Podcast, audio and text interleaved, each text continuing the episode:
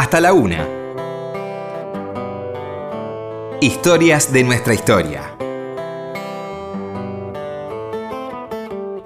Con Felipe Piña. Por Nacional.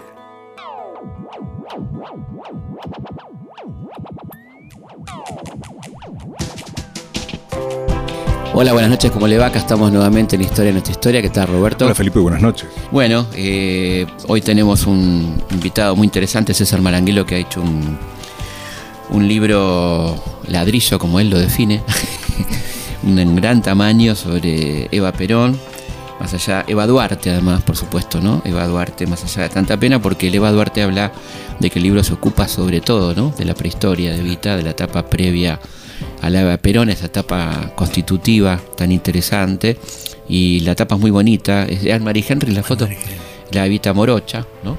Antes de la cabalgata al circo. Exacto. Este, y una muy linda foto.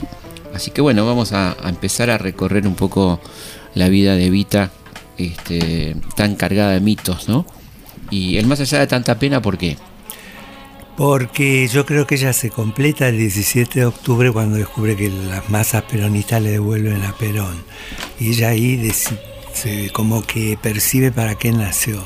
Ajá, Para qué nació como Eva Perón. claro. ¿no? Sí, sí, sí. Y la pena es todo lo anterior que le pasó malo y que esto lo restaura. ¿no? Lo- digamos que ella olvida todo eso gracias a- al pueblo peronista. Ujú. Lo, malo, lo malo que le pasó arranca, arranca en su infancia, ¿no? Claramente con ese no reconocimiento de su papá, ¿no es cierto? Por ejemplo, ¿no? Sí, lo que me pasaba a mí con la figura del padre, porque yo soy pediatra, ¿no? Era la idea de, de una niña que no conoció a su papá. O sea, que cuando él vivía con la madre y los hermanos, Claro. ella era la más chica. Claro. O sea, que prácticamente no tiene recuerdo de una vida compartida entre mamá y papá. Y siempre vio trabajar a su madre, así que ella fue la que más le extrañó que la llevaran y que tuviera que besar en el cajón a ese señor que ni sabía quién era. Claro. Ella alguien me decía se entretenía mirando el ventilador de techo. Claro. Pero además el padre no la reconoce. No, Es la única no reconocida, pues tampoco es Duarte ella. no es Ibargún. Claro, es Ibargüen, ¿no? Entonces ni siquiera y es es Duarte. Eva María, porque Claro. después le pasaron el sacro antes. que Claro, María. Eva, María Eva, pero Eva María, por lo tanto la, la escena famosa predestinatoria del, del velorio está absolutamente falsa, ¿no es cierto? A mí me da la impresión, sobre todo en la ópera rock, suena Mm. Claro, muy falso. Exactamente. Y además, este, en todo caso, más predestinatorio es lo que ella elige ser. ¿no? Ella quiere ser actriz. Claro, Y además, si podía, quería ser diva de Hollywood. claro, porque leía Pero todas acá. esas, todas esas revistas. Hablemos Sí. un poco de la infancia, ¿no? ¿Cómo era esa infancia de Vita que eh, esa- ese, ese permanentemente lata contra el vidrio de alguna manera, ¿no? Exacto. sí. ¿Cómo era esa vida? Siempre como testigo, pero nunca interviniendo. El, eh, el pueblo donde ya vivieron, después que, se, que el padre los dejó en el 1920, un año después que ella nació, ya no vivieron juntos. Entonces, este, ella siempre la vio a su mamá. Primero no trabajaba doña Juana, pero después empezó a coser para Claro. afuera, famoso trabajo de la época Sí, coser para afuera. para afuera. Y eso ayudó a mantenerlos. Por eso alguien, Silvana Roth, creo que decía que Vita regalaba las máquinas de coser porque era una mini empresa familiar. Claro, claro, y así era, ¿no? Regalaba máquinas de coser y dentaduras postizas. Sí, qué fantástico. ¿no? Sí, Eh, y anteojos. y anteojos. Sí, a mí me encantaba una, una anécdota que me contaron cuando estaba investigando para el libro. Una persona de la fundación que, que una señora muy rica le dijo a Evita, fíjese los pobres, qué buena vista que tienen, ninguno tiene, y no usan anteojos. Dice, no, no es que tengan buena vista, no tienen anteojos. Este, ¿no? Es este, una observación eh, Sí. impresionante, ¿no? De, esa mirada, ¿no? Tan, tan, esta- Tan tan- distante. tan distante, ¿no? Tan Sí, distante. sí. Y, y bueno, y ahí empieza esta infancia de Vita sobre la que también hay muchas historias, ¿no? Muchas cosas. Esta, esta, este episodio de cuando se quema, ¿no? Cuando se quema, que cuando se desprende la piel, eso es verdad, Sí. pasa en muchos niños quemados. Cuando se desprende la piel herida, quemada, aparece una piel mucho más, más suave y más, y más tersa que la que tenían antes. Porque ella se quemó con aceite, ¿no? con aceite del brasero, ¿no? Claro. Que era el famoso brasero uruguayo. No me acuerdo ahora la marca, pero todo el mundo tenía ese. ¿Y cuándo empieza esta vocación artística de Vita? Desde que aprende a leer, porque ahí lo primero que compra es la revista moderna, la canción moderna, que después es Radio Holanda y Sintonía. Pero a Sintonía le da más bolilla porque tiene un, un corresponsal en Hollywood que era Carlos Borkowski, que después vino acá y fue director de cine. Claro, sí. Y Borkowski transmitía muy real la vida de todos los días, lo que eran las extras, bueno, todo. Entonces ella amaba a ese tipo. Claro. Aunque nunca trabajó con él como actriz, siempre lo veía lo abrazaba, le decía, usted definió mi carrera. ¿Y hubo este, una vida amorosa de Vita antes de la, del famoso viaje iniciático de, de los 15 años? Había una anécdota que cuenta Lucía Galvez que para mí no me cierra, por eso no la incluí. ¿La de Mar del Plata? Sí, no me cierra en absoluto. Sí, a mí tampoco. Yo la puse también como versión, ¿no? Sí. Esa idea de que van con unos chicos que la quieren violar y todo esto, ¿no? Pero hay algún otro, hablan, hablan de un noviecito. Hablan de un novio anarquista, Sí. que era obrero ferroviario. Exactamente. Y que él como que le transmite las primeras ideas. A mí me da la impresión de que las primeras ideas anarquistas las, las toma de Agustín Magal. Claro, hablemos de bueno de Magaldi, ¿no? El vínculo con Magaldi, mito, realidad vínculo- y mito. Sí, el vínculo en realidad es en cuando viene a Buenos Aires, porque ya no tiene llave de entrada para ningún ambiente. Claro. Entonces después de estar dos meses recorriendo toda la radio. Pero por supuesto todo- aclaremos que no viene con Magaldi a la casa, no, no. de ninguna manera. Magaldi no estuvo en ese año Claro. en los todos. Sí, está confirmado la... Ni en Junín. ¿no? Exactamente. Está siguiendo la lista de, de las giras del dúo y el solo, ¿no? No, no La- estuvieron ni en Junín ni en los La toros. biógrafa de él también lo pone muy claro. ¿Y cuál es el vínculo con él? ¿Cómo establece vínculo con Magaldi? Ella establece vínculo yendo a la grabadora RCA Víctor que estaba en Saavedra, donde está todavía. Y lo espera muchos días en la puerta. Después finalmente puede entrar porque el- al portero le da lástima tan chiquita, la deja que se siente. Y un día que lo ve solo, que se le van los guitarristas, se acerca y le dice, usted es el cantor preferido de mi mamá, porque ella lo escuchaba por la radio. Y bueno, y ahí comienzan una relación que al principio es muy, digamos, Magaldi tampoco era un hombre muy sexual, era un tipo tranquilo, digamos, y aparte que toda la plata que ganaba se la daba a la madre y a los hermanos. Y era un tipo que cantaba, bueno, a los desheredados, a Claro. las madres solteras. Claro. Y todo ese mundo se lo contaba a ella cuando hablaban, ¿no? Después finalmente aparentemente establece una relación afectiva y gracias a eso puede entrar en Radio París. Pues todo el mundo decía, ¿cuándo entró en Radio París? A mí este libro te tendría que aclarar antes que nada que, el- que, los, que lo fomentó fueron los mitos de Ujú. el mito negro y el mito blanco. Claro, claro. Ambos totalmente repudiables. Sí, por ¿no? supuesto. Claro. Y que da- eran todos de investigadores extranjeros. Cierto, Mary Mann, toda esa, claro. Toda esa gente. Hubo una Sí. mujer que estuvo dos días con ella en el 50 y dice que ese mismo día ella escuchó cuando ordenaba dos muertes. Sí, sí, ¿no? sí, sí, sí, claro. Antecedentes sangrientos. La mujer del látigo, recordemos. Ahí está. La mujer del látigo. Sí. Y, y Evita este, descubre que, bueno, que por más que ella establece toda una red de alianzas con chicas muy jovencitas como ella, no puede atravesar, no puede llegar nunca al escenario, porque era muy chiquita de, de cuerpo y porque era muy poco sexual. Claro. O sea, ella desarrolló su cuerpo mucho después y siempre fue flaca. Mm, Era una nena, digamos. Y era una nena de 15 años, Una nena de 15 que años. cumple 15 acá. ¿Y con Magaldi hay un vínculo afectivo, un vínculo amoroso, digamos? ¿Cómo es el Aparentemente sí lo hubo, ¿no? Eso lo dice a Muchastegui, pero también lo dice mm, hasta un hermano de Magaldi. A mí me da la impresión que dentro de todo este, eh, fue una relación que tuvo, que duró unos 10 meses. Después él escribe un tema sobre, el, sobre esos 10 meses y, y la, la, lo- la logra conectar con el radioteatro en, en la radio París, que lo dirigía Francisco Mastandrea, que es un primitivo de la radio, y que él le enseña todo lo que ella aprenderá a saber, que es leer sen- parada, no estar nunca sentada, hablar en un segundo plano, porque los únicos que hablan en primer plano son los protagonistas, Claro, claro. cómo besar con la mano, ¿no? Claro. Bueno, todas esas cosas. Los que sonidos de la radio. Exactamente. Y ella era muy observadora y aprendía Y de ahí de Radio París, ¿a ¿cómo, cómo sigue? en Radio París también recita. Ella tiene microprogramas a lo largo del día, durante la mañana entre las 11 y las 12, y va intercalada con música de jazz, Guy Montana, toda esa gente. este, Efraín Orozco y otra gente, y en el medio ella recita un poema. Y ese micro le dura como seis meses. Gana 100 pesos por el micro y 60 por la actividad en el radioteatro. Era poca plata. Era poca plata, pero ella la redondeaba con la, con la compañía de teatro. Claro. Que le pagaban más o menos 60 pesos. Si no, no hubiera ¿Cuál era la compañía de teatro la primera? La de Eva Franco, ¿no es cierto? dirigida por su padre José y administrada porque después sí sería su marido.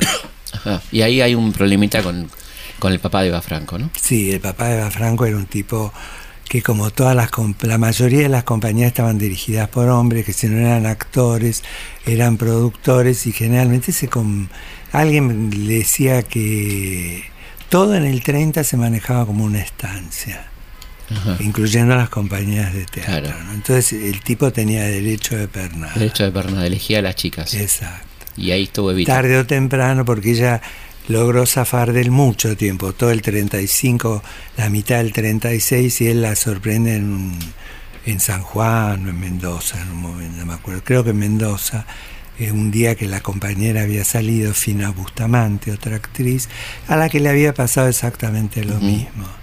Este, era como una tradición que la gente de compañía, la opción era te acostás conmigo o te vas. O te vas, exactamente. Y lo logró. Bien lejos de Buenos ¿Y lo logró? Lo logró, sí, lo logró. Después ella toma una actitud muy reivindicatoria que es, bueno, a partir de ahora quiero primeros papeles.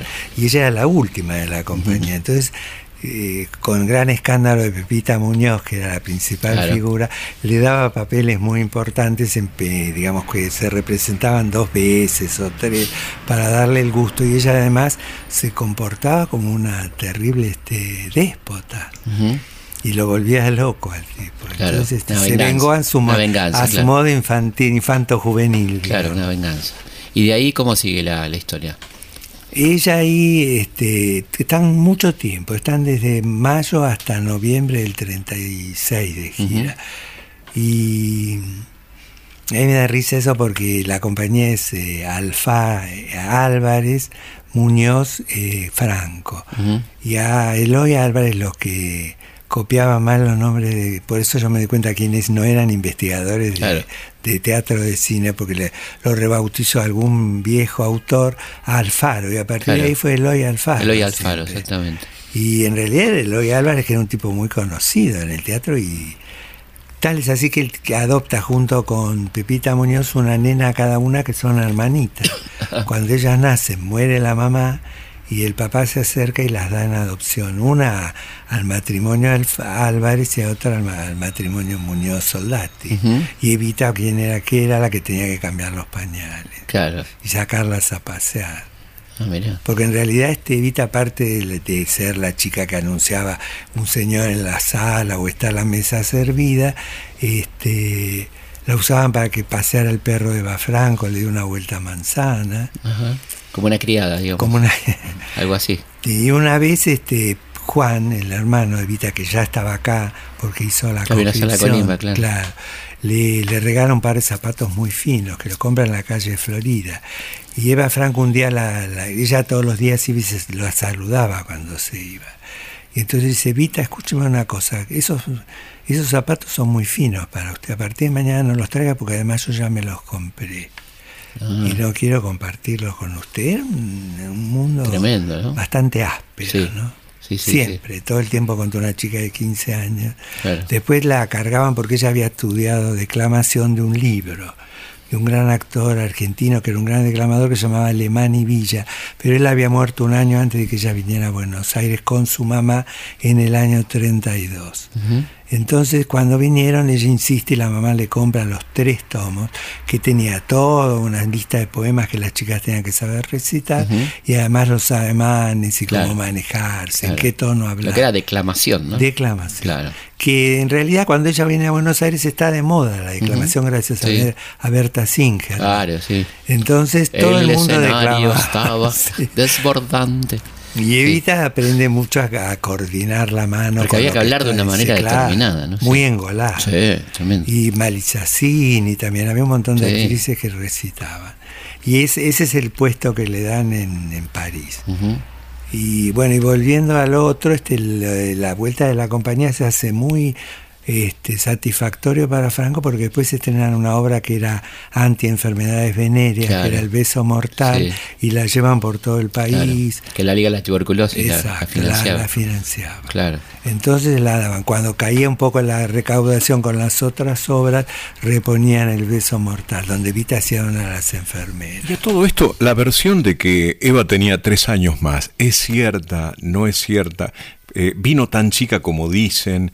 ¿Alguna vez le habían contado a Felipe que también había, eh, había hecho mención de su venida al diario Democracia de Junín? Todas esas cosas de la protohistoria, ¿son Sí. ciertas o...? Hay una que, que viene a, una- a un concurso de declamación justamente. Claro. Sí, antes de venir. Antes de venir, y como nunca le mandan, le dicen que le van a mandar una carta para que venga como contratada tres meses a Radio del Mundo y nunca. Que era. Yankelevich, le promete Exacto. eso. sí, sí, sí, el mismo Yankelevich. La famosa te vamos a llamar, digamos. Te vamos a llamar. Claro, Claro. ella se lo toma en serio porque venía del interior. Claro. Y, y finalmente pues, es cuando decide, cuando aprueba el primario en, en la mesa de examen de venir acá. Lo de la edad fue porque en realidad ella cuando el padre todavía vivía le habían falsificado un... No, le falsificaron cuando, Cuando se se casa, casó. cuando se casa. le- Para no quedar como hija adulterina. Como hija adulterina que era una- Claro. Claro, quedaba como hija vi- viuda, digamos, de una madre viuda. Claro, ah. Claro. Entonces tenía el documento de que había nacido en Junín en 1921, cuando en realidad eran los toldos y el 19. Claro, el dato es la muerte del padre, digamos, ¿no? El, el Claro. accidente de la muerte del padre. Seguimos con César Maranguelo hablando de su libro Eva Duarte, más allá de tanta pena. Y volviendo a, a esta etapa artística de, de Vita tan interesante, ¿cómo sigue la carrera después de esta gira eh, y, y la salida un poco de la compañía de Eva Franco y todo eso, no? Eh, ahí sigue la, la idea es que ella este, empieza a ser extra en el cine, que es cosa que tampoco se sabía, que me lo contó Antonio Berciani, que era secretario del Negro Ferreira. Y después fue director, asistente y actor también. Y ella lo va a ver y él le dice, bueno, mira, lo- para trabajar como extra, el secreto es estar bien lejos de la cámara, traerte un sombrerito, algo que te tape bastante la cara, y yo así te puedo llamar hasta tres veces por semana Claro. para que ganes dos pesos por día. Con lo cual le quedarían 50 centavos, pero comía y Claro. viajaba. Entonces finalmente ella así debuta en Ayúdame a Vivir, con Libertad Lamarque y en La Ley que Olvidaron. En Besos Brujos no, porque no había otros papeles para otras chicas. Claro. No había Yo extra. las vi las películas, no las reconocí. En La Ley que el Ayúdame a Vivir es la escena anterior a que Florén del Bene lleva a su amante a la casa. Ajá. Hay una señora flaquita que se ríe a toda Ah, pero es carcajada. muy difícil reconocerla. Sí, muy- pero Sí, si la ves bien, Ya. vas lento, yo la llegué a ver, ¿eh? Ah, porque me decía Berciani dónde la tenía que buscar. Claro. Este, y, y en la ley que olvidaron, no, hay muchos bailes, mucha gente sentada, no se la ve. Y después trabaja en La Muchacha del Circo, que es una Sí. de las de las dos chiquilinas que tienden ropa y, y se ocupan de todo. Y el ¿no? más feliz del pueblo, ¿no? Y en el más infeliz, bueno, ahí tiene Ujú, papel. sí. ¿eh? Lo que pasa es que está tan cortada ahora que prácticamente no aparece. Claro. sí. Que es el problema con las películas que quedan, sobrevivieron. Al- el productor en algún momento cortó las escenas para poder explotarlas durante el peronismo, con lo cual nunca las repusieron y no se la ve. Claro. Entonces uno dice, pero fue extra siempre. No, fue actriz de reparto, pero no. Como el papel no era, digamos, lo fundamental de la trama, no pasaba por ella, se la podía sacar perfectamente. Y otra cosa que pasó, que Machinan de Arena, la cabalgata del circo, donde ella es cierto que filmó mucho, cortó los tres números donde ella aparecía. Uno que era de pantomima, que era Garibaldi en Aspramonte, que es esa famosa escena de Libertad está con una papa adelante y ella está atrás más alta. Esos este, uniformes eran italianos. Y ellas iban como las chicas de Vilcapuje de Yuma llevándoles Claro, agua claro. a los heridos. Eso, en cuanto hubo una bomba en el baño el día del estreno del Gran Palas, le, le ordenó que sacaran todas las eh, los pedacitos donde estaba Evita. Nunca se repusieron, entonces la cabalgata uno la ve y la busca y, la- Claro. y más de esos 5 o 7 minutos donde está, creo que 7 minutos. Nosotros somos basura, papá. Eso igual queda muy duro. Qué bárbaro, ¿no? Qué queda muy fuerte. Qué tremendo, ¿no? Justamente al desdramatizar todo alrededor, eso que ella dice queda como Claro. que realmente eran así. Sí, claro, claro, bueno, un poco la- lo que había sido su vida.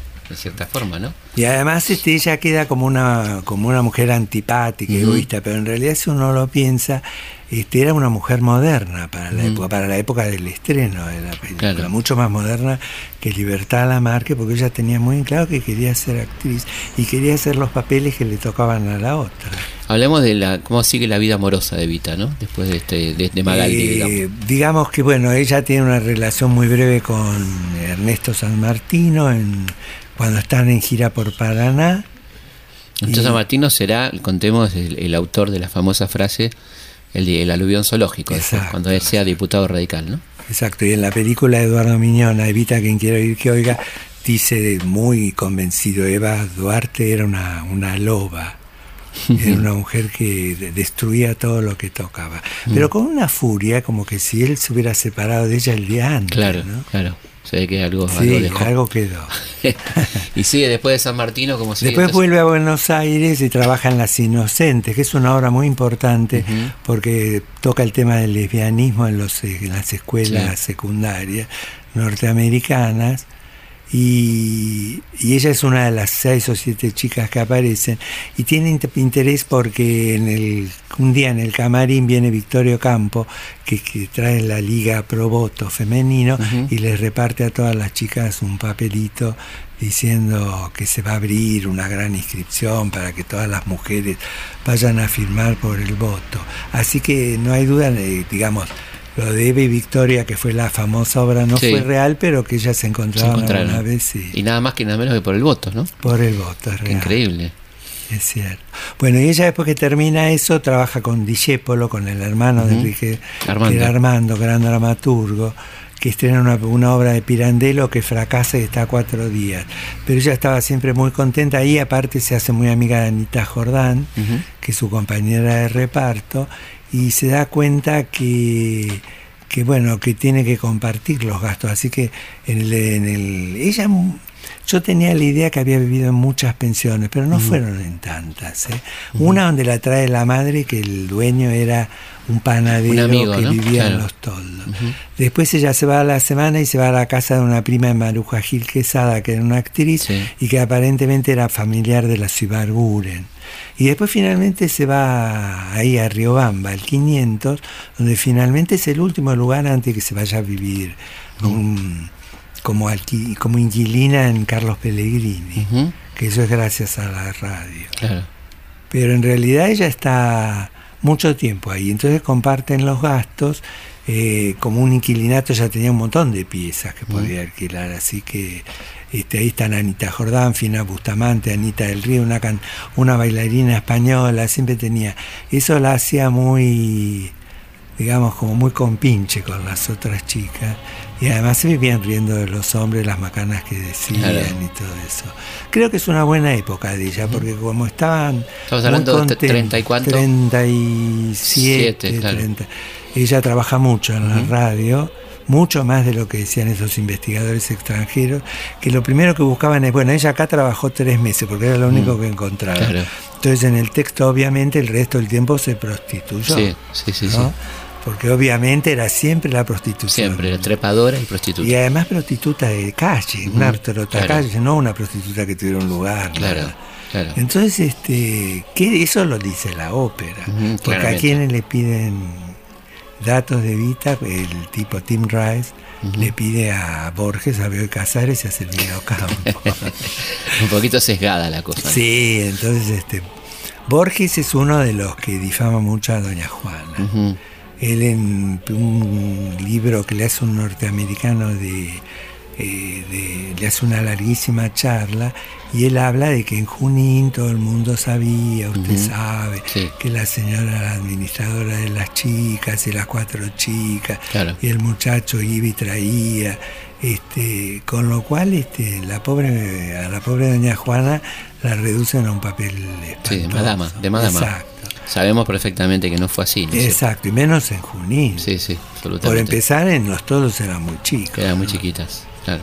Eh, ellas después tienen una etapa en Quiroga, que es el pueblo inmediatamente, porque para escaparse un poco de esa am, maledicencia, se van ahí, que es más, más barro y más cerca de los indios. Porque ella nace muy cerca de unos Claro, de las, de las tribus de los de las tribus de los toldos que, Claro. que habían traído, no eran mapuches, pero eran Sí, eran, eran de Huelche. Sí, eran, eran como, digamos, araucanizados, como se dice ahora. Ahí que- está. Pero eran, eran mapuches también, ¿no? Porque También, eran, sí. eran los pampas, digamos, ¿no? Pampas. eh, Y la mamá de Juan, de doña Juana, era india. Claro, totalmente. Igual que la mamá de, de- de Juan, de Perón. También, exacto, de Juana, de Juana Sosa. Claro, Juana Sosa, ¿no es cierto? Vamos a hacer una pausa y seguimos charlando con César Maranguelo sobre este notable libro, Eva Duarte, más allá de tanta pena.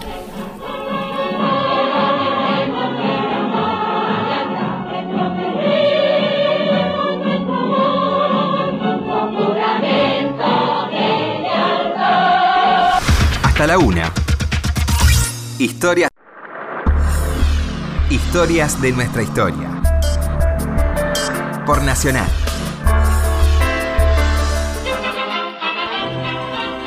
Eva Perón es un producto mío. Soy la mujer argentina, la que nunca se doblega y la que siempre se juega por Evita y por Perón. Yo, la he preparado para hacer lo que hizo, la he preparado yo. Indudablemente que yo la necesitaba a ella en el sector en que yo veía la debilidad de nuestro sistema, de nuestro sistema social, porque la acción de ella fue toda social, política en la parte de la organización de la, Femenina, de la- de la fuerza femenina. Que política. fue social también. que fue social. evidentemente social, porque la tarea de la mujer ya está inclinada a ser eminentemente social. Soy la mujer argentina del 17 de octubre, la que de orgullo se cubre porque es grande mi nación. Yo la conocí a ella cuando el terremoto de, de San Juan. Usted se acuerda que movilizamos desde Trabajo y Previsión una ayuda directa para prestar una ayuda directa a, a la población de San Juan, el 8.000 muertos había. Bueno, en eso hice un llamado a todos los artistas para que saliesen con una alcancía a hacer la, la colecta por las calles. Entre los numerosos artistas que llegaron llegó también él. Pero eh, entre los que fueron allí me ayudaron a organizar. Entre los que quedaron para organizar quedó esta chica. A mí me llamó enormemente la atención por su inteligencia y su sensibilidad, ¿no? Era una mujer de una gran sensibilidad.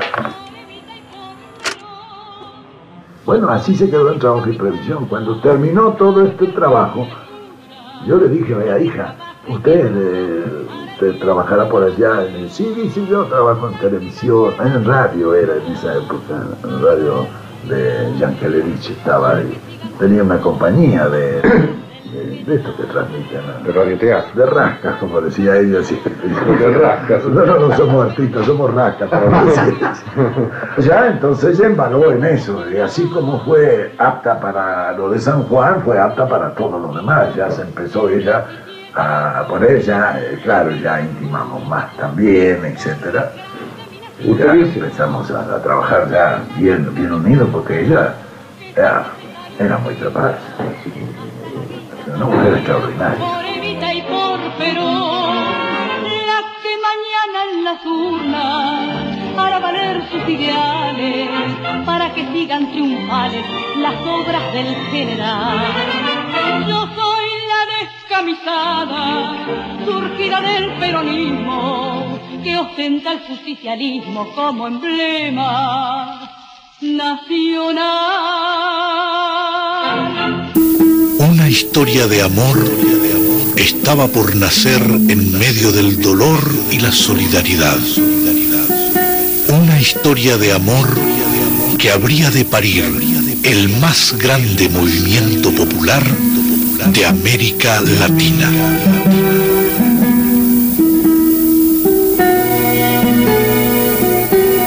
Sin dudas, el peronismo no hubiera sido el mismo sin Eva Perón. Ella puso la cuota de amor y fanatismo que necesitan las grandes causas.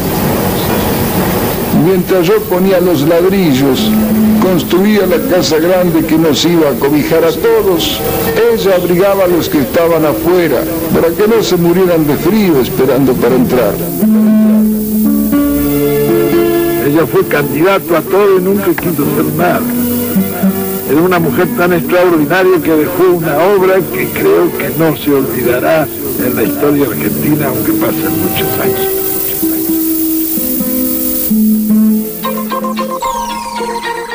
Historias de nuestra historia. Con Felipe Piña. Seguimos en Historia de nuestra historia hablando con César Maranguelo sobre su libro Eva Duarte más allá de tanta pena, una notable investigación que recomendamos. Aparte está muy bien escrito el libro, eso se agradece porque puede ser una buena investigación y aburrido, que no es el caso, no es el caso para nada. Este, y hay mucho, bueno, César traba- bueno, trabajó mucho tiempo temas de espectáculo, ¿no? Y se nota mucho eh, la, la mirada del investigador especialista en ese tema, que no es cualquier investigador, ¿no? Sí, mirada- por eso la, eh, la chorrera de nombres que a veces Sí. hay en una compañía, porque me interesa que la gente sepa que por ahí abajo está Marco Zuc, Claro, Juan José claro. Miguel. ¿Cómo fue el vínculo con Marco Zucker? ¿Fueron novios o...? Eh, no, me da la impresión de que fueron amantes muy transitorios, muy transitorios, porque ella en un momento que se le pone muy dura con las imposibilidades de acceder sin, sin ciertos renuncios, le pregunta directamente a los tipos, ¿vos querés ser mi amigo o mi amante? Claro. Eso me lo contaron tres, por eso está, ¿no? Ajá. Tres actores y en momentos distintos. Dos que le dijeron que querían ser sus amigos y que ella fue amiga hasta que murió y ¿Qué- qué uno fueron? que le dijo ¿Se que puede decir quiénes ser- fueron? Juan José Míguez y eh, ya te digo. Bueno, no importa, con Miguel se alcanza. No, no, y era otro conocido. Ahí Jorge Lanza. Ah, Jorge Lanz. ¿Y el que le dijo que quería ser amante? Era Marcos. Era Marco Zucker. Sí, Y fueron, fueron. fueron. Muy breve. Por eso ella se enojaba cuando ella subía a la. Porque eran la- vecinos, ¿no? De, de pensión o algo Eran, así. sí, y además eran compañeros de teatro. Claro. En la compañía de Pierina de Alessi. Claro. Y él cuando... eh, Después ella, porque hoy hablábamos de la radio. Sí. En la radio, cuando no trabajaba en el teatro con continuidad, tenían lugar para trabajar. Ella empezaba a veces a las 9 de la Claro. mañana en un programa que se llamaba La Vengadora, que tuvo mucho éxito. Después a las 11 en Oro Blanco, que la hacía. Ferradas Campos. Y después era la mujer de, del inventor de las... del italiano Marconi. Marconi. Y después, por último, trabajaba por primera vez con Héctor Pedro Blomer en el Clarín de la Milonga. O sea que estaba todo el día en la radio en Claro. Radio del Mundo. Y eso pasaban varios meses. Ella trabajaba muchísimo. Mucho, era una gran laburante. Claro, gran laburante. ¿no? Enorme, porque además le encantaba lo que hacía. Mm, Estábamos en la vida amorosa y habíamos quedado este, ahí con el amigo San Martino y después de eso, como Y el amante interesante que tuvo en esa época, un poco más adelante, es Emilio Cartullo. Emilio Kartulovich, de la Eh, revista Sintonía. Exacto, director de Sintonía y corredor de automovilístico. Claro. Pionero del automovilismo. Pionero del automóvil. Sí. Y además ella lo conoció y le dijo, nosotros íbamos a ver las carreras en los toldos cuando ustedes pasaban y usted un día se desbarrancó, no sé qué pasó, se tuvo que quedar unas horas y todos nos sacamos fotos con usted. Y, ¿Cómo este, comienza ese vínculo con Kartulovich? Con Cartulovi, pues bueno, porque Cartulovi no dejaba pasar una. ¿no? Pero aparte, este, Cada etapa de sintonía. pero aparte este era un, un hombre que se casó grande, con lo cual... Era un playboy, digamos. Un playboy de Claro, la época claro. y además deportista, una Claro, especie de mucha plata. Más extranjero, digamos, porque además era croata, me parece. Y Kartulovic este, en sintonía este, transmite mucho la idea de la radio, la importancia que va tomando la radio en la vida de los argentinos. Claro. Entonces pasa de ser una revista de teatro y cine con un poquito de radio, hace una enorme revista de radio con tres o cuatro hojas para toda la otra actividad. claro. Y dura hasta el 55, Ujú. el día. o sea, del 32 al 55. La época de oro. Toda ¿no? la época. época de oro. sí. ¿Y cómo llega ella a Kartulovich? Y ella llega a Kartulovi porque un día ella sola va. Casi como fue con Magaldi, se presenta en, en, sintonía, les dice que era su Biblia de cabecera cuando ella era chica, que ella aprendió todo lo que sabe de, de de ambiente artístico en esa revista y se queda sentada a esperarlo. Espera días y días sentada durante 10, 12 horas. Se lleva un libro, lee y espera hasta que finalmente, bueno, se, todo el mundo, hasta Cartulov se harta de que esté ahí, la hace pasar y le pregunta. Y ella le dice que quiere trabajar en la radio. como actriz. Entonces él le manda una notita, le dice, mira, lo que más seguro que está por pasar ahora, que va a haber una película segundos afuera, en la que va a dirigir Alberto Echeverre, que era un director de foto, y esta es su única película, y Chas de Cruz. Así que te la vamos a mandar a Chas de Cruz, que era cronista de espectáculos, y él le pide que le dé un papelito, que se nota totalmente que está agregado a último momento, pero en el cual habla, habla, camina, está en un barco, trabaja una semana, una semana y media, y primero hacen las escenas en el barco con Pablo Palitos, y después en la Federación de Box durante una pelea que tiene Cuartucci con, con Pablo Palitos también, y un primer plano que le hacen ahí. Que era boxeador Cartucci. Cartucci era boxeador, había ganado la medalla la olímpica. Claro, de plata. Y él este, en, ese momento no, no, tiene relación con ella, era bueno, una chica de segundo Claro. Pero ya después se conocen y tienen relación y probablemente ya haya sido el padre de su hija, ¿no? Sí, el, el ADN dice que no. Claro, y ese es el problema. Yo mm. como biógrafo no puedo saber más que ella. Claro. Entonces ella sabe que su nena nació, tenía una cardiopatía y falleció en los siguientes minutos. Le muestran un cajón y le dicen que se está. Además, es verdad que ella se hace el ADN con los restos de Cuartucci y de la mujer de Cuartucci y se demuestra que no es de ninguno de Exactamente, sí. Que debe haber sido un dolor increíble para la mujer, porque si algo sabía es que era la hija de Cuartucci, que la mujer no era su madre por cómo la trataba. Además, ¿quién era la madre? ¿Quién era la madre? Que no era Evita. Y obviamente no era Evita. Claro, y un vínculo fuerte con Cuartucci aparentemente. Sí, un vínculo que duró bastante tiempo y él este ella durante la filmación de La Pródiga, en el 45, lo cita que vaya a Córdoba a hablar con ella, él va, y sin ninguna duda ellos aclaran ahí qué es lo que pasó, o ella le pregunta, porque ahí era cuando ya se sabía que Perón iba a ser el candidato a presidente de la nación, y si ahí ella que todo el mundo me comentó es que Vita le contaba absolutamente toda su vida a Perón, que nunca dejó pero ni un hilo en el aire sin contarle. Continuamos hablando de la historia o la prehistoria de Eva Perón antes de ser Evita eh, con César Maranguelo. Hablemos por favor de Luna Park. ¿Qué pasó en Luna Park? Primero, ¿cómo se conocen? Porque se conocen antes. Ellos se conocen antes. Se conocen en la casa de Fernando Ochoa y los presenta una cantante folclórica que se llama Patrocinio Díaz, que era muy amiga de Perón. ¿Cómo se conocen? ¿Cómo fue eso de Fernando En un cóctel, porque mm. Fernando Ochoa tenía un piso al lado del Broadway que parecía una estancia, estaba todo lleno de, cuadros, de cueros de, vaca, todo estaba forrado, era como un como lo que después tuvo, él tenía un, el rancho local, pero el rancho lo tenía en su propia casa. Y él tenía un doble piso, un duplex. ahí en la calle Corrientes. En la calle Corrientes. Entonces ahí se conocen, todo el mundo que pasaba por Buenos Aires iba a ver a la casa de Ochoa. Y ellos hablan ahí un poco y todo. Después ella lo va a ver como delegada gremial de la Asociación Radial.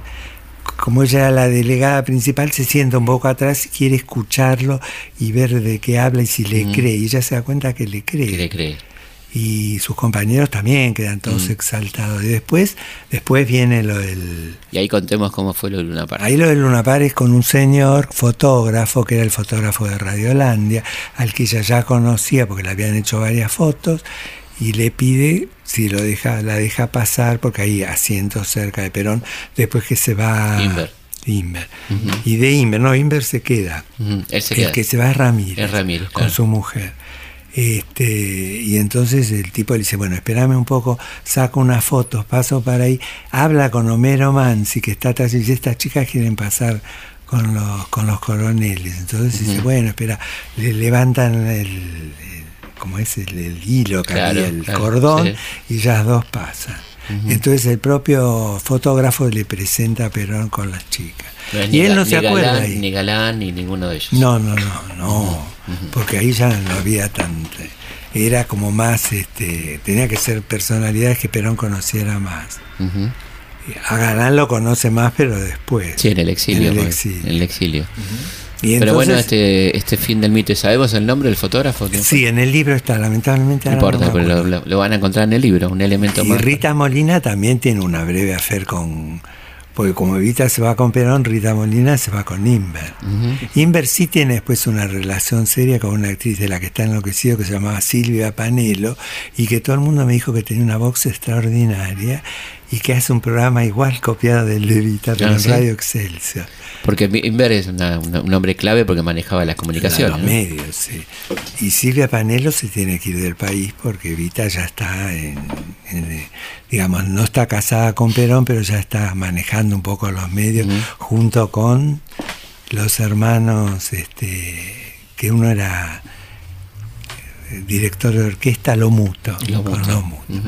Entonces, este, la, primero la, la becan para que vaya a la NBC, una radio en la media hora que tenía en español, pero ella creía que la mandaban a México. Entonces, cuando descubre que está en la NBC, está más enojada todavía que se la dejaban. La mandaron lejos, digamos. Claro, la mandaron a México. Bueno, y por quedó. supuesto tenemos que hablar de la, de la cachetada, la cabalgata del circo, el mito, ¿no? En, en Estudio San Miguel había divisiones entre la gente. Estudio San Miguel tuvo una característica. En esa época la empezó a tener mucha preponderancia la mujer de Machina, de Adrenalina, porque él había tenido muchos fracasos económicos con películas como La Dama Duende y Rosa caras, de América, muy caras, caras y claro. muy difíciles de vender. Claro. Entonces, eh, la cabalgata del circo, que reco- recoge toda esa época del comienzo del, del drama argentino, Circo criollo. Claro, entonces este era muy atractivo. Y el papel era para Lita Román, que era incluso amiga de Libertad Lamarque. Y yo ahí me permito contar que Libertad Lamarque no era ninguna buena compañera de nadie. Sobre todo ya desde la época de Puerta Cerrada. Era muy, muy despótica. Con los directores no hacía caso. A Sofichi sí, pero por ejemplo a Zaslaskin para nada. Y quería echar a Angelina Pagani y reemplazarla por su hermana, que era actriz media hermana, medio hermana, Amalia Lamarque, que la ayudaba a vestirse y sacar a Raimundo Pastore también. Curiosamente, Pastore y Pagano son dos de los primeros adherentes que tiene Perón en el ambiente artístico cuando aparece el movimiento peronista. Partido ¿no? Laborista. Claro, o sea que ella ya intuía que ellos no eran de, Claro. de su propia ideología, pero era, era una persona muy Dura. Muy dura. Muy amiga de Huelcarrín y Ana María Lynch, con lo cual Evita al principio no le tenía ninguna confianza a Hugo. Claro. Recién se la tuvo que comprar gracias a Nelly Omar y recién ella le cae muy simpático en el 50. Ujú. Así como hay otra historia, que es muy breve el, trato- el tiempo que Evita fue amiga de Paco Yamandreu, porque que le, le avistió como a una actriz, digamos, o sea, muy cargada, Sí, digamos, sí. de cosas, peinados muy elaborados por su famoso peinador este Alcatra- Alca- Alcaraz, Alcaraz. Alca- Julia Alcaraz. Entonces, este, en el diciembre del 45 hay un gran acto en la Plaza del Congreso de la Unión Democrática y Yamandreu no solo va, sino que firma un documento estimulado por Nini Gambier, que era muy amiga de él, y Evita en ese momento se, no le atiende más el teléfono y deja de ser su amiga. O sea que en realidad ellos tienen trato continuo del mediados del 44 a fines del 45. Y después lo vuelve a tener al final de su vida. Al final, cuando Fanny le pide, Fanny Navarro le pide que le haga unos modelos como Claro. que va a volver a viajar a, a Europa. Para distraerla, pobrecita. Exacto. Bueno, pero contemos lo de la cachetada, cómo fue eso. Y lo de la cachetada en realidad no fue tal, porque no, no tuvieron mucho. Sofichi, que se vio venir que no se llevaban nada bien, les ponía horarios distintos a una y a la otra. Porque Evita era muy impuntual, además. Muy impuntual porque tenía Claro. las tres audiciones de radio. Claro. En esa época no se podían grabar, o si grababan costaba muchísimo.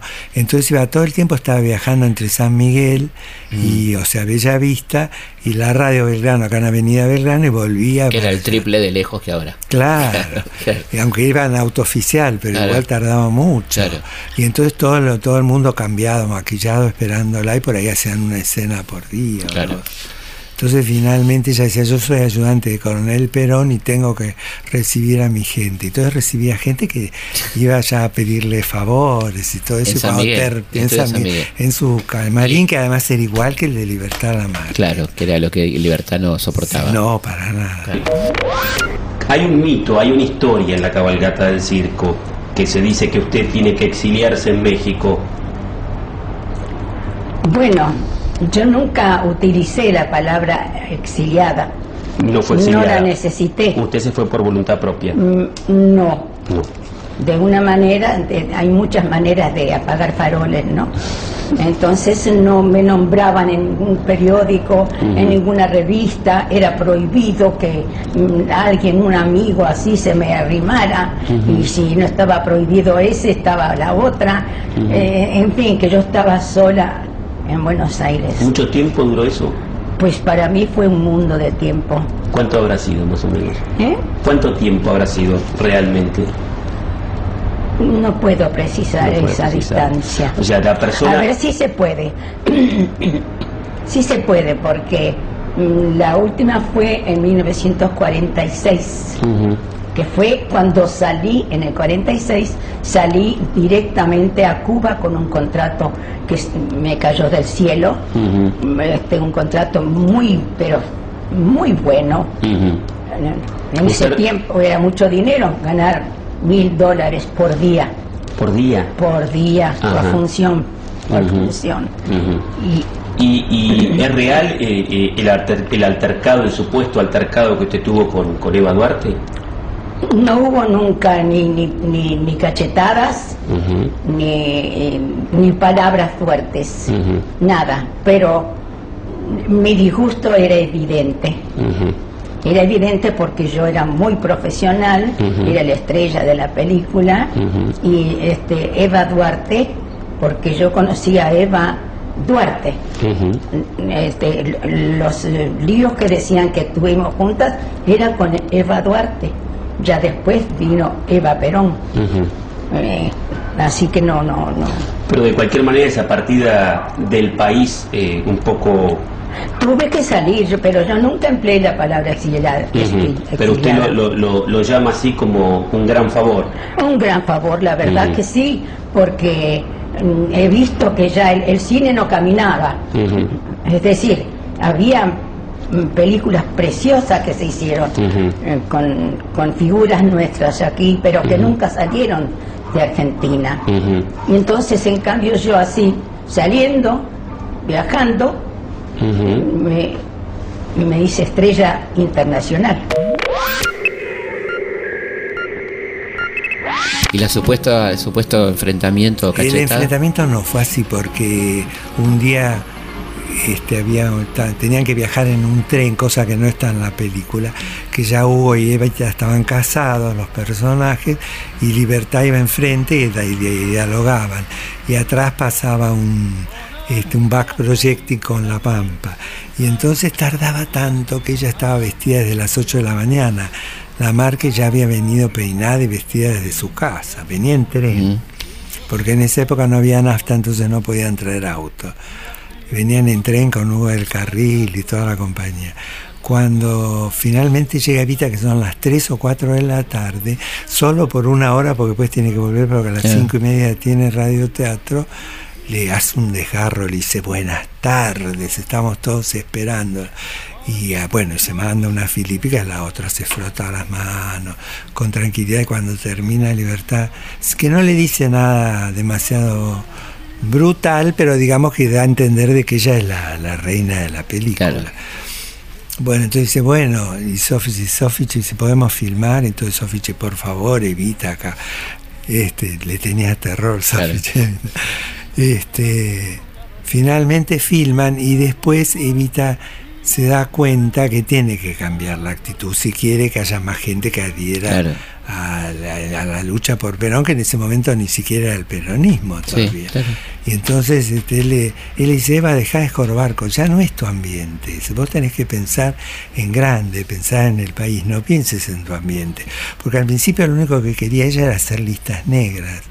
Entonces prohibir a este, prohibir La- al la venganza. Y Perón le decía, a ver qué estás escribiendo, deja de hinchar, la Claro. mitad de esta gente son estrellas, la gente las Claro. quiere, la que te van a agarrar bronca al público es a vos porque no lo van a escuchar. Claro, totalmente. Y él este, le hacía tomar conciencia. Y finalmente ella después eh, es asumir Perón la presidencia y de todo eso se olvida. Y recibe a todo el mundo y hay tantos que a Libertad. Libertad en realidad le niega tres veces la posibilidad de ofrecerle un té. Porque Evita le dice, tenemos que ser amigas, ¿por qué no me ofrecen té en su casa? Llamamos a Radiolandia Antena, Claro. nos hacemos una foto juntas, porque además Evita era mucho de las fotos, ¿no? Claro. cosa que después tuvo Fanny también. De cualquier figura que venía, por favor, señores, Foto. se sacaban fotos. Que además que después salían en propaganda. Y era muy fotogénica. Muy fotogénica. Sí, claro. salía bien en todas las fotos, ¿no? Realmente. Sí. Eh, pero bueno, en definitiva la cachetada no existió. No existió. No existió y en realidad Libertad ahí todavía se, se, se dignó a hacerle un, un fulero, ¿no? Porque Claro. ya tres veces que le pida que le invite y la otra le dice que no, que, que no es su amiga. Le dice, Claro. Evita le dice que no quiere ser su amiga, que simplemente quiere contarle muchas este, cosas que hay de bienestar social y todo lo demás. Y bueno, pero nunca logra convencerla. Tenemos muy poquito tiempo, pero es interesante hablar de la pródiga, ¿no? Y La Pródiga es un proyecto para el de San Miguel para Mecha Ortiz, que era una mujer que tenía la edad y el temperamento, y que ella, como no le gusta la película que le ofrece Machinanderina, que era Amanecer en las Ruinas, sobre el primer terremoto de San Juan en el siglo XVIII, este, le, le ofrecen La Pródiga, lo lee, le gusta, lo había adaptado Alejandro Casona, Pero ella era muy joven para ese papel. Entonces Mm. la, la tratan de que se la vea joven, pero un poco marchita, digamos. Con lo cual le hacen muy primeros planos, muy poco. Claro. Entonces uno lo que quiere ver cuando ve la pródiga, que son los primeros planos, y verla a ella tan poco tiempo antes de ser Evita, que no lo logra. Claro. Y la película está mal montada, aparte, un montaje muy apresurado, con lo cual apenas supera la hora, con lo cual Claro. o faltaba metraje o se sacó mucha escena que no se quiso editar. Y lo otro es que mm, la película se supone que se la regalan a Perón, que se la regala a Machinán de Arena, el negativo lo retiene él y por eso se puede estrenar en el 84. Claro, no se quiso estrenar nunca en ese Lo que es curioso, Felipe, es que ella filma la última escena que faltaba, que es la de su muerte, que se suicida, en enero del 46, un mes antes de las elecciones, como si ella este, pensara que quería dejar una película como protagonista, por Claro. si no ganaban las elecciones, porque Ujú. si no ella iba a quedar Claro. totalmente, iba a tener Claro. su película y su estrellato Totalmente. con su- en el cine. Y en realidad este después le quedó como recuerdo y se la pasaba a los amigos. Ella, eh, la pródiga mucha gente la había visto.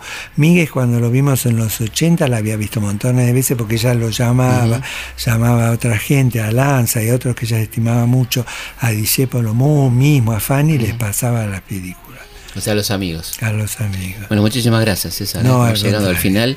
Eh, historia de nuestra historia. Nos volvemos a encontrar la semana que viene. Recomendamos muy particularmente Eva Duarte, Más allá de tanta pena, editado por Eudeva, un libro eh, muy interesante este, y muy completo. Y muy lindas fotos, aparte, muy linda la selección fotográfica.